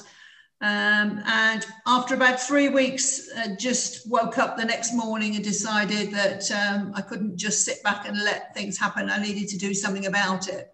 Mm-hmm. So a, a, friend locally had heard about this group Remain in Spain and suggested that I join, which I did straight away. And I got very active. And within three months, they asked me if I would like to take it over because the two ladies that um, created Remain in Spain, the day after um, the referendum, who were both from Barcelona, mm-hmm. um, they found it just grew um, out of all proportion and became a lot bigger and a lot more demanding than they'd ever anticipated. So I took it took it off their hands because they both had young families and businesses to run.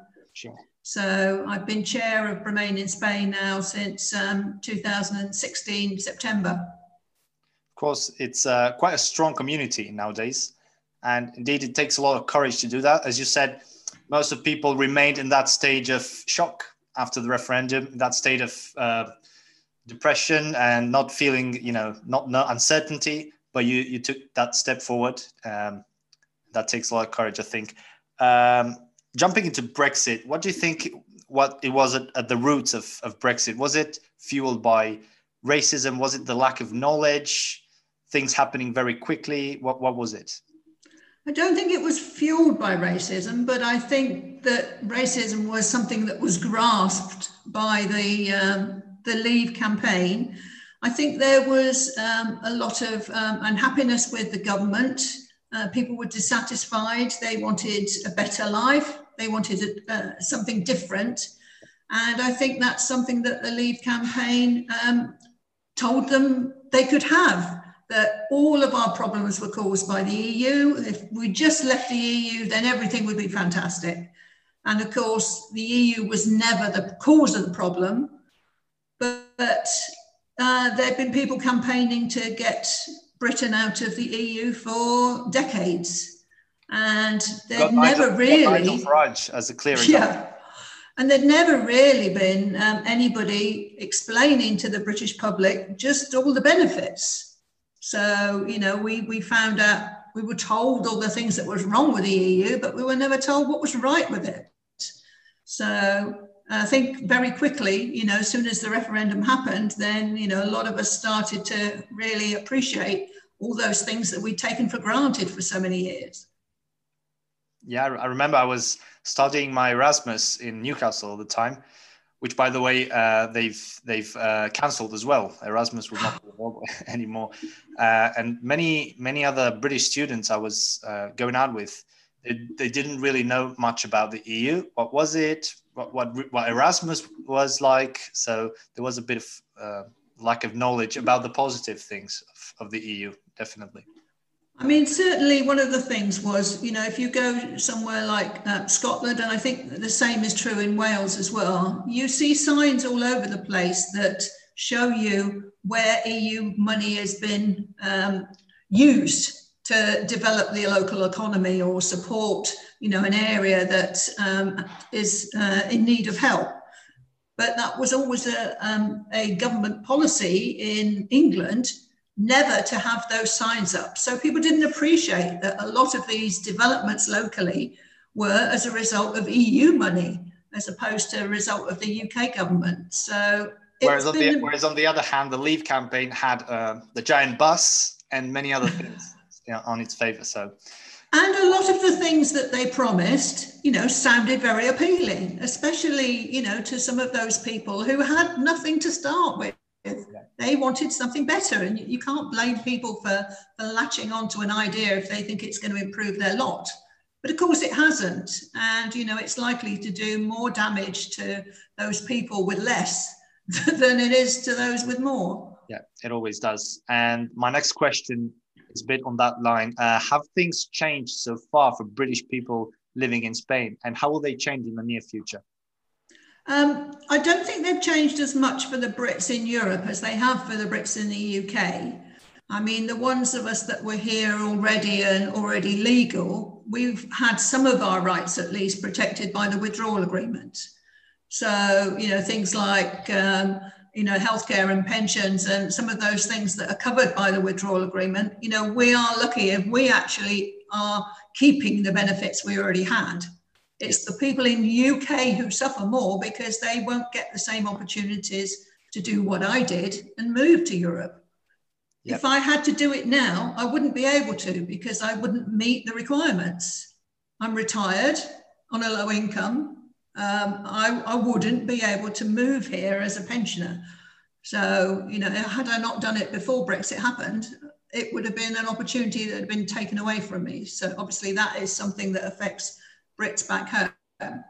In terms of costs, I mean, some of the things we're, we're, we're finding out about now, you know, the difficulties of buying something from Europe.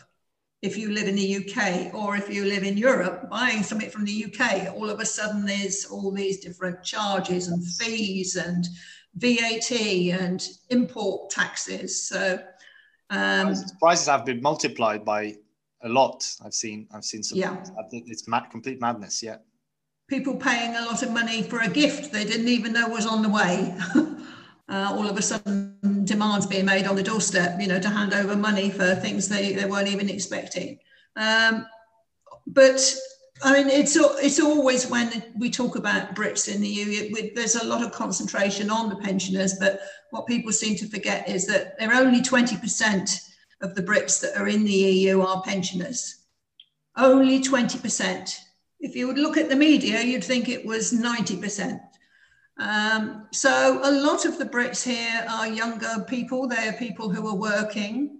So, you know, if you're lucky enough to have a job um, and be paying into the Spanish system, then, you know, things may be fine. Yes, the problem we've, is we've seen many people, sorry, uh, uh, applying, many people in Britain applying for European citizenships lately. Um, yes. Yeah, and also you, you've mentioned this myth about the retired people uh, living in Spain. But As you said, many young people are working here. It's not just tourists and retired people. That, that's quite the myth. I think if you have a job and you you have somewhere to live and you know you have a decent boss and a decent landlord, then you know hopefully not too much will change. The problem is if you want to move or you want to change jobs, then you know it becomes less attractive for a landlord or an employer to consider taking on somebody who's British uh, with all the difficulties that brings when it's so much easier for them to employ uh, a Spaniard or a German or an Italian or a French person. Um, so it's making us um, less marketable. Yes. And of course, you no longer have the opportunity to be able to move from one country to another. So those people that you know had a vision of you know spending six months in Italy and then moving on to Germany and then moving to France, that's that's just not possible anymore. Yeah, and how do you think? How do uh, British people living in Spain feel about the about being European, about the European Union? Do they feel they belong to, or do they feel more British, more Europeans? Has it always been the same way? What do you think? Um, I think we're all very aware of how European we feel now that perhaps we weren't before. Yeah. Um, certainly, it's something that we're much more aware of now. We did take it for granted. Um, and I think a lot of the Brits, or at least those that are anti Brexit, would say they would choose to be European over being British these days.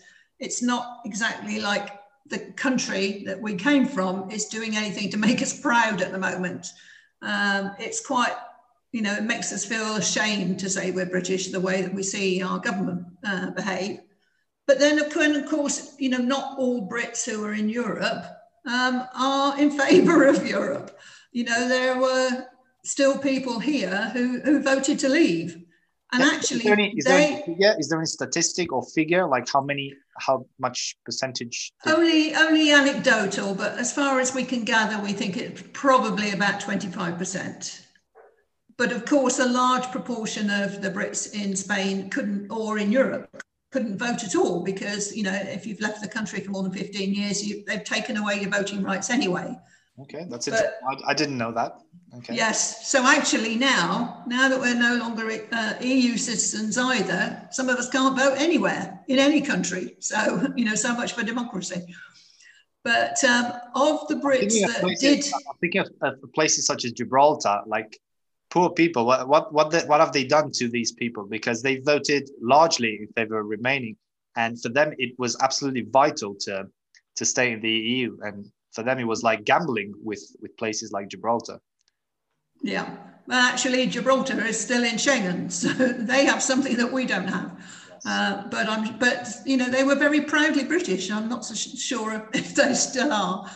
But as I say, there are Brits here who voted for Brexit, and actually, I think they are finding it much more difficult to um, adjust to life after Brexit than those that voted against it, because they were told, and many of them believed, that nothing was going to change. Whereas the Remainers have known all along that things were going to change. So I think we're better adjusted to it. We knew what was coming. We tried to warn everybody what was coming. It's just that the Leavers wouldn't listen. And now they're yeah, saying, look what the EU is doing to us now. It was Project Fear, wasn't it? Project Fear. yeah. yeah which is now project reality but you know they're still trying to blame the eu they say now that the eu are punishing us for brexit and we're just trying to say to them all along no they're just applying the law we aren't eu citizens anymore so we're covered by third country national rules it's nothing new. It's not something they've invented just to punish the British. It's what applies to all citizens yep. who are not EU citizens. It's actually what happened back in the 70s. The only th- the only difference was the EU wasn't as big as united as now. So, but many people remember these days uh, you had to uh, do a lot more paperwork before traveling with your car into Europe and stuff like that. So it's back back to that again. Yes, it's, it's everything is more complicated and more expensive. Sure. Right. Um, next question. Uh, the British society has been really divided uh, since the referendum, like even within families and, and friends. Is there any way that could be healed in the next years, or do you think that division will will stay there? I think it's going to take a very long time to heal, and I don't think it's going to happen uh, during the course of this government. Um, I don't think the government, despite all their rhetoric, are really doing anything for those that are pro European. Everything seems to be for the Brexiters. Uh, and that includes in government. You know, the whole of the cabinet was chosen basically because they supported uh, leaving Europe, even if not initially, they certainly do now. Um, so there's never been more any of an ideological choice, I believe, more of an ideological choice this time. Yeah. I, they I were believe- chosen for one reason, and unfortunately, that's the only thing they were ever any good at, and they don't seem very good at running a country um, or having any expertise in any other area. But things like, you know, the Brexit festival, they, the government seem to think something like that is going to bring the whole country together, and actually, something like that is going to divide it even further. They're going to be those that think it's a terrible idea, and those that think it's a great idea. So there's nothing the government is doing to actually help heal that divide. So I don't think anything is going to uh, have an effect on that uh, politically until we change the government. Um, obviously, people are trying to heal those wounds themselves, especially in families. But in some cases, those rifts are, are there for life because people have seen a side of their friends or their family that they didn't know was there and that they don't like. Yeah, I think you're right. It, it should start with politicians now. Uh, pa- parties should be desperate now to to heal themselves first, and then people would apply that to to themselves. Um, Brexit, no return. Uh, do you think you will join again? At least the single market. Is there any way back? Any soon? Um, I think there is a way back. I don't think there's any quick way back. Uh, I think it's going to take um, a long time. Um, I think certainly there has to be more of a shift in, in British public opinion, and there certainly has to be a shift in government. There's no way the, the Conservative Party is going to uh, go anywhere near rejoining in the future. So we, we I don't think anything will happen before the next general election. But it's four, Um, four years, right? It's four more years of Boris Johnson. Four more years. Well, assuming it goes to plan, which the general elections in the UK have not really gone to plan in the last five years, but um, that's the plan at the moment. Um, I don't think any party is going to stand in the next election on a platform of rejoining the EU. And of course, it's not just about what the UK wants. The EU is going to have a big say in this discussion as well. And it's going to be quite some time before the UK, I think, are in a position to be able to persuade the EU that they can be trusted. Um, they have to, you know, the last thing they want is for us to rejoin and to only, you know, a decade down the road to be saying, oh, we don't like it anymore. It wasn't what we thought. And now it's more costly than it was the last time. And, we want to fight for another referendum, and like, because some politicians in the UK are, are, re- are really capable of that. Yes. Uh, they're like a dog with a bone, you know, and they've been fighting this battle for 40 years. Um, I think they're going to have to get used to the idea that there's people on the other side of the coin now who are willing to fight for, for years if, and decades if necessary. Yes. Um, finally, Sue, uh, what um, actions, what kind of groups and projects are being developed by uh, Remain in Spain, and where can people find you? Right. Well- or anywhere else? Uh, obviously, in the initial uh, stages when we were born, we were an, an anti Brexit group, and so we were fighting um, for a second referendum. But we were also fighting for citizens' rights for uh, Brits in Spain and across Europe as well. So that's something we'll continue to do. Uh, we recently did a, a poll of our 6,000 members with some of the ideas we had in mind of, of where we would go going forward. And the most popular thing by a long way was still holding the British government to account. So we will continue to, to fight that battle. Um, the second most popular thing was uh, continuing our fight to get the restoration of our voting rights. Mhm. And that's something that um, has been promised in, I believe it's four different Tory party manifestos, including the present one. And we only ever get as far as being told that, yes, of course, we'll keep our promise. We sh- you should be able to vote. You'll be able to vote before the next scheduled general election. Um, so that's another fight that we're going to uh, reinvigorate shortly and um, continue to. hold. We're good, waiting at the moment to, to hear remember, back from the government. Sorry, sorry to interrupt. It's good to remember that uh, in the UK, there's there are other groups fighting for uh, EU nationals' rights uh, in Britain, such as Three Million. That's a very yes special group. Yeah. Uh, we also work very closely with um, In Limbo as well, which also which works for the rights of EU citizens in the UK as well as Brits in the EU. So they cover both sides of the coin, which is great. Um, and we want to work more closely with other groups as well. Um, as far as how you, where you can find us, we've got um, a website which is um, www.remaininSpain.com. Uh, we've got um, uh, Twitter, uh, which is Remain in Spain, and we've got, I think it's 23,000 followers on Twitter. And we've also on Facebook, we've got a public page, which is open to everybody, but we've also got a private group. And the group is purely for Remain supporters. Um, it was, although it, you know, we could be accused of it being a goldfish bowl because it's only one side of the argument. That was always something that we felt very strongly about because we wanted a safe place where people tell us how they really felt. And we'd found that in other groups where there's a combination of Remainers and Leavers, that there was a lot of vitriol, a lot of arguments, and people weren't open and honest because they were frightened of being attacked by the other side. So it's always been a very deliberate ploy of ours to have our members to be like-minded and all with the same goal. okay, yeah, it's very very useful to to to follow you for everyone to follow you on social media. Brexit might be over, but millions of people are still fighting for for their rights. Um, and the though the government will say Brexit is done, it's not going to be done for a decade at least. These negotiations are going to go on for a long time as we realise what we've missed, what we're losing, and there'll be gradual moves to try and get back some of those things that we've lost. Sure, it's just the deal. It's over and ready, wasn't it? Thank you very much I, for joining us, Sue Wilson, Chair of Brexit, uh, Remain in Spain. Thank you very much. You're welcome. Thank you. Take care. Bye bye. Bye.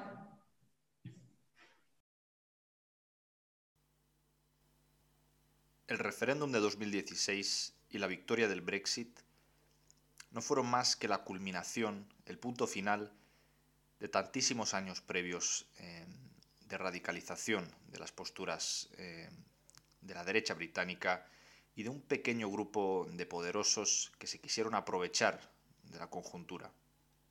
Este puñado de charlatanes que con un autobús rojo y las herramientas más peligrosas y degradantes que un país puede utilizar contra su población, la manipulación mediática, el racismo sistemático y la mentira llegaron a tantísimas familias trabajadoras que habían sido abandonadas por la política británica, por sus partidos tradicionales, los conservadores y los laboristas, y por supuesto, en las escasas semanas que llevamos de Brexit, desde el 31 de diciembre, cuando eh, el Reino Unido abandonó la Unión Europea, se está viendo ya que quienes pagarán el precio enorme de este, de este error llamado Brexit serán los trabajadores, las familias eh, con más dificultades, los millones de europeos que residen en Reino Unido y que llegaron a un país totalmente distinto al de hoy, tras cuatro años de incesantes peleas brexiteras. Un país diverso, multicultural,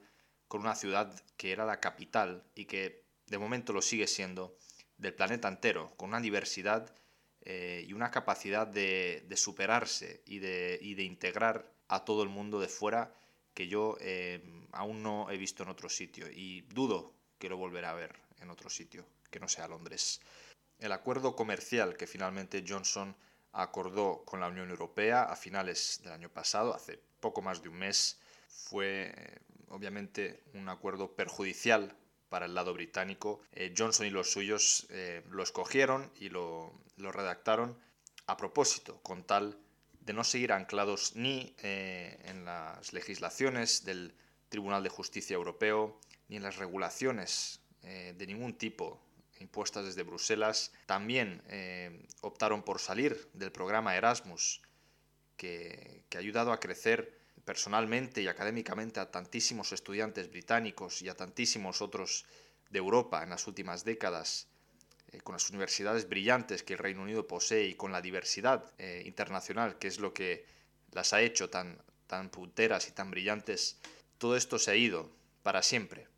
El gobierno británico eh, ciertamente logró firmar un acuerdo comercial para evitar una salida sin deal, eh, con tarifas muy reducidas, incluso inexistentes en muchos productos, pero eh, con un nuevo estatus para el Reino Unido muy similar al de Australia o Nueva Zelanda, países que están muy lejos y que obviamente están integradas en otras redes comerciales eh, de sus continentes. Reino Unido es una pequeña isla perdida en ninguna parte, pero este acuerdo eh, sí que benefició políticamente, como ya es costumbre, a Boris Johnson y a los suyos, que de nuevo eh, se han posicionado como los héroes de la nación, que han evitado el no deal a toda costa y que han eh, peleado con la Unión Europea para traer este, este acuerdo a casa.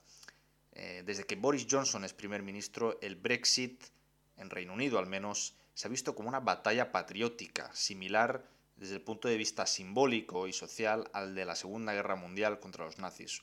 Una paranoia mm, difícil de explicar a, Europa que simplemente ha llegado a estar desinteresada, aburrida, cabreada con eh, el sinfín de eh, pataletas de los británicos durante los últimos años. El Reino Unido ha abandonado la red comercial más potente del planeta, la red comercial más completa y potente que ha existido jamás sobre la faz de la Tierra. Todo ello con, eh, con esa idea nostálgica de los conservadores de volver a la Global Britain de los 70, cuando la Unión Europea por una parte era mucho más pequeña y el Reino Unido era un actor global mucho más fuerte, pero ya no estamos en los años 70. Y las organizaciones comerciales eh, en las que pretende entrar el Reino Unido, como el acuerdo que ha firmado con Japón por separado, eh, el acuerdo en el que pretende entrar ahora, eh, en el que están países eh, del Pacífico como Australia, Nueva Zelanda o Japón, pues aumentarán muchísimo los precios en los supermercados, como ya estamos viendo. Reducirán la diversidad y sobre todo la calidad de los productos de los supermercados. Las regulaciones europeas son muy estrictas en este asunto y solamente los productos de muy alta calidad que han pasado unos controles muy exhaustivos, pues pueden llegar a, la cesta del consumidor.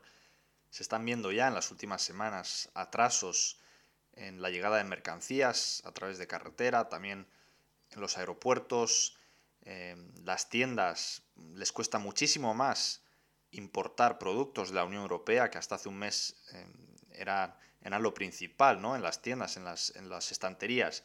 Ahora cuesta muchísimo más encontrar los productos y traerlos por culpa de los millones de obstáculos burocráticos que han nacido de la noche a la mañana el 1 de enero de este año. La pesca, otro, otro gran tema con el que se manipuló la ciudadanía británica, el, acuerdo al que llegó Boris con la Unión Europea el año pasado, eh, quería proteger supuestamente al sector pesquero británico, recuperemos nuestro gran pescado, diría, eh, dirían los conservadores por aquel entonces, tendremos acceso a más pesca. Todo ello fue mentira, obviamente. Ahora, eh, con la realidad del Brexit eh, en la práctica, se está viendo que el sector pesquero está agonizando al no tener acceso, eh, acceso fácil a los productos pesqueros del mercado único europeo, como sí sucedía el año pasado durante la transición. Pequeños negocios que van a morir por culpa del Brexit y un gobierno que rechaza asumir ninguna responsabilidad por el gran error y la gran oscuridad en la que pretenden sumir a su país para las próximas décadas. Tal y como ocurría en los años 70, antes de su ingreso en la Unión, los más de 60 millones de, ciudadanos británicos ya no podrán vivir, trabajar o estudiar libremente en los 27 países de la Unión Europea.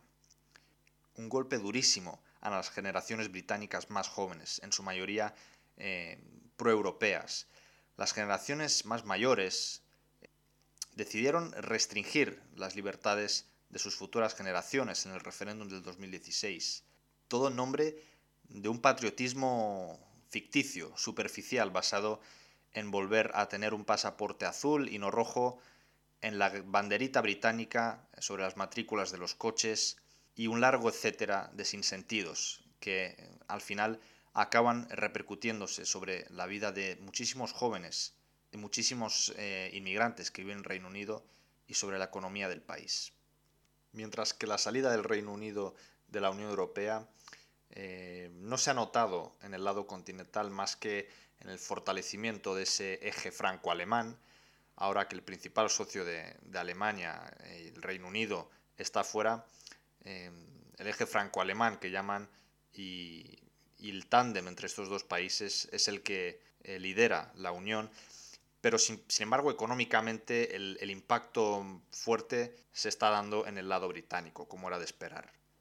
Junto a los daños económicos causados por la pandemia del COVID-19, la falta de ciertos productos o de acceso a ciertos productos, las estanterías vacías que están apareciendo eh, poco a poco en el Reino Unido y los nuevos chequeos burocráticos a mercancías y a personas.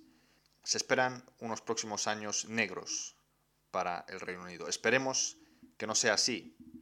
Yo eh, ciertamente confío en que, en que la historia suele tener ese punto eh, constante y, que se suele repetir. Reino Unido normalmente ha tomado siempre las decisiones correctas durante la historia y prefiero no meter la mano en el fuego del todo.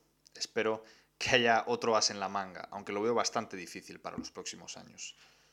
El Brexit nunca ha ido ni de recuperar el bacalao británico ni de devolver el trabajo a los británicos, aquel trabajo que los europeos, los baratos europeos les hemos robado. No, el Brexit ha sido un gran delirio neoliberal ideológico que siempre han buscado las élites conservadoras del país. Para el estado de bienestar británico, los servicios públicos como la sanidad o la educación y las personas corrientes, los trabajadores y sus derechos laborales, ha sido la peor noticia posible. Mientras unos pocos comenzarán a enriquecerse como nunca antes con la progresiva privatización del sistema sanitario o con el pequeño paraíso fiscal en el que se está convirtiendo Londres ahora que está fuera de toda regulación europea, pues gente como mis padres, por ejemplo, que quieren venir pronto a, Europa y, para verme, para poder reencontrarnos, no podrán entrar ni un triste sándwich eh, de jamón en el continente si es que es un tipo determinado de jamón eh, que no se puede entrar. Ya hemos visto en las noticias que muchos camioneros les han sido confiscada la comida que entraba desde el Reino Unido eh, por culpa de los chequeos burocráticos. Esta es la dura realidad y estoy seguro de que en el futuro los británicos, en cierto modo, se darán cuenta de dónde se han metido. No sé cuánto tardarán en hartarse, quizás cuando ya eh, no quede mucha comida en las estanterías del supermercado o cuando no se les permita ni media hora de descanso en el trabajo, verán la realidad de un país neoliberal sin límites, sin frenos. Y quizás entonces se vuelva a abrir el debate y comience una nueva batalla por recuperar el control, take back control, pero no como ahora, cuando en realidad lo han perdido sino de verdad recuperar el control sobre su destino y volver a ser el país europeo y la gran nación europea que siempre han sido. Hasta el próximo episodio, en el que traeré nuevas cositas, como suelen decir ahora eh, los que se inician en el arte. Podéis seguirme en mi cuenta de Twitter, arroba as barra baja Servan, donde comento más eh, cosas sobre el Brexit, Europa, Reino Unido y también unas cuantas gilipolleces más chistes sobre Fernando Simón, si es que tenéis buen gusto. Muchas gracias por escucharme y si llego alguna vez a ser famoso gracias a este podcast y gracias a vosotros, como le he prometido a mi abuela que sucedería, os juro, os lo prometo de verdad, que pagaré mis impuestos aquí y no me iré a Andorra. Hasta el próximo episodio de este interminable podcast, la madre de todos los podcasts.